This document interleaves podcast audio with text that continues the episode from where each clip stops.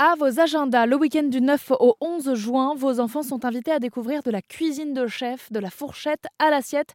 Et pour en parler, je reçois le chef Olivier Chaput, organisateur de ce festival. Hashtag bon. Bonjour Olivier. Bonjour. Vous avez, vous, euh, l'habitude de cuisiner pour les enfants. Est-ce que c'est d'ailleurs facile de faire en sorte que l'enfant s'intéresse à ce qu'il y a dans son assiette et comment c'est arrivé là? En fait, c'est facile si on s'y prend très très tôt. Alors, les pédiatres disent qu'à 7 ans, euh, à 7 ans, à 7 mois, pardon, il faut absolument que les, euh, que les euh, enfants, ils aient tout goûté, que voilà, ça évite beaucoup au niveau des allergies alimentaires et que, en fait, le palais d'un enfant, en fait, se fait tout au long de sa vie. Et en fait, donc là, si on fait goûter tout aux enfants un maximum de choses et qu'on leur éveille le palais, c'est très facile de leur faire manger tout et n'importe quoi. Après, ça marche très très bien.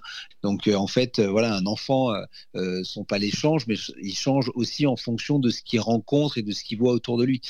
S'il a, je sais pas moi, dix copains dans la cour de récréation qui disent que c'était pas bon ce midi à la cantine, lui il va finir par dire que c'était pas bon à la mmh. cantine. Donc, donc on est vraiment dans ce truc-là. C'est très facile en fait d'habituer les enfants à manger et à goûter tout, mais il faut ça, ça, ça s'initie vraiment le dès le plus jeune âge.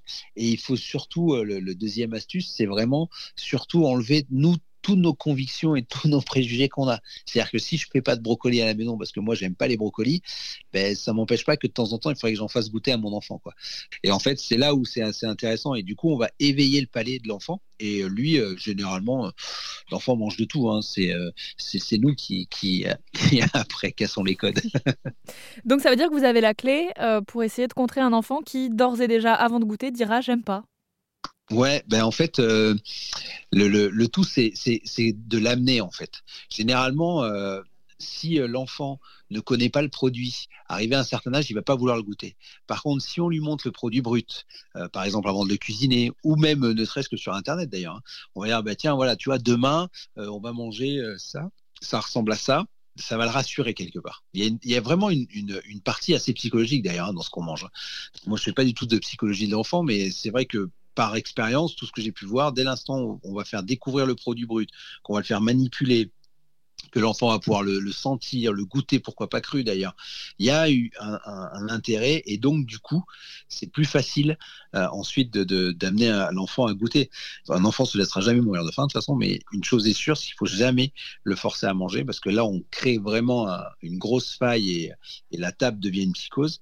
Si on n'est pas agressif avec l'enfant, on peut dire tu goûtes ça, il y en a marre, ou finis ton assiette.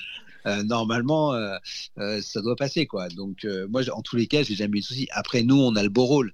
On dit plus non à ses parents qu'à un intervenant dans une école ou des choses comme ça, mais, mais on a des bons résultats. Quand même, il est, il, est peut-être un petit peu plus honnête, l'enfant. S'il va pas aimer, bon, contrairement à un adulte, il va peut-être faire la grimace, quoi. Ouais, mais c'est absolument ça qui est génial et c'est pour ça moi que j'adore travailler avec les enfants. C'est-à-dire que euh, souvent dans notre métier, les chefs de cuisine, on est un peu, euh, surtout dans la gastronomie, c'est un peu côté très élitiste. Euh, on a des macarons Michelin, on a des cols, on a tout ça. Et là aujourd'hui, ce qui est très drôle, c'est qu'il y a une cinquantaine de chefs qui vont se pointer au festival. il y a des meilleurs ouvriers de France, il y a des macarons de Michelin, il y a pas mal de choses.